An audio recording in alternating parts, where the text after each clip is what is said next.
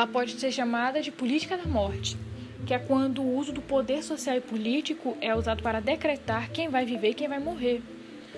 Nessa sociedade desigual que a gente vive. E no Brasil,